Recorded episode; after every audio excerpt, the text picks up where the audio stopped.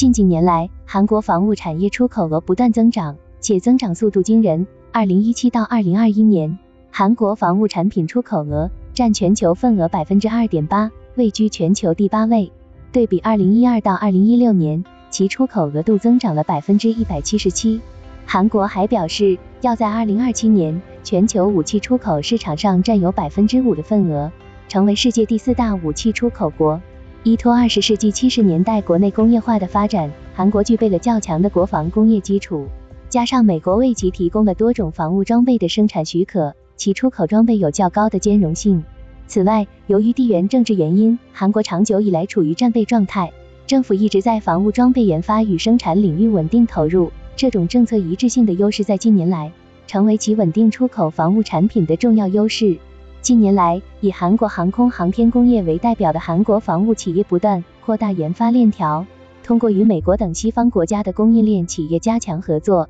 推出了很多成本较低、兼容性较好的自研产品，也因此获得了很多新客户。据斯德哥尔摩国际和平研究所公布的数据显示，从两千年到二零二一年，韩国在全球武器出口国中从第三十一位上升到第八位，而且这两年还在爆发式增长。二零二一年，韩国向其他国家和地区出售的防务产品总价值为七十亿美元。到了二零二二年，韩国仅向波兰就出售了价值上百亿美元的军事装备，此外还与埃及、沙特阿拉伯和澳大利亚达成多项武器交易。韩国防务装备在交易中的主要优势包括价格实惠、合作方式多样、发货迅速等。以波兰采购的韩国 K 二坦克为例，韩国承诺在三年内向其交付一百八十辆。这个交付速度要比德国 KWM 公司生产的豹二坦克快五倍，而成本约为五百七十万美元，也低于豹二的七百一十万美元。此外，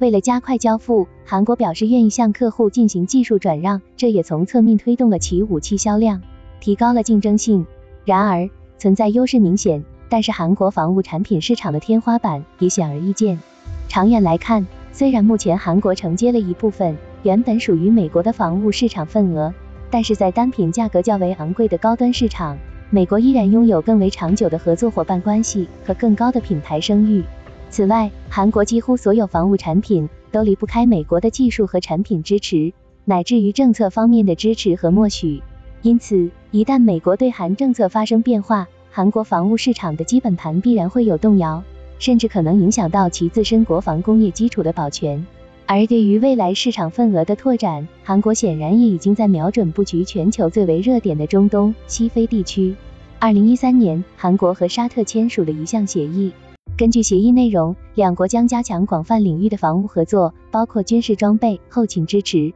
军事演习和训练。而在沙特卷入也门内战，被美国禁止出口进攻性武器后，沙特开始向包括韩国在内诸多国家寻求新的装备。二零二二年三月份，沙特向韩国购买了价值十亿美元的防空系统，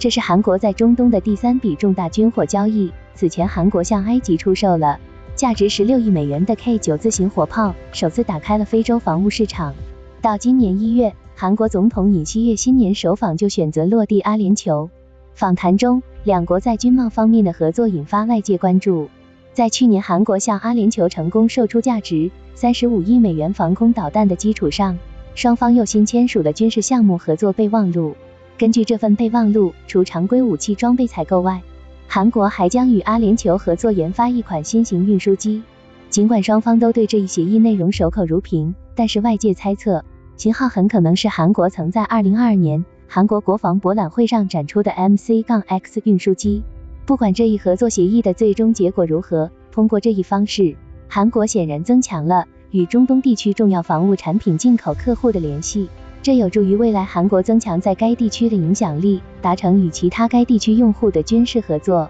可以说，韩国近年来在防务市场的拓展，一方面是乘上了全球地区冲突频发的东风，另一方面也与其长期以来持续性的国家投资和政策扶持有关。未来韩国在全球房屋市场中的角色还会有哪些变化，值得长期观察。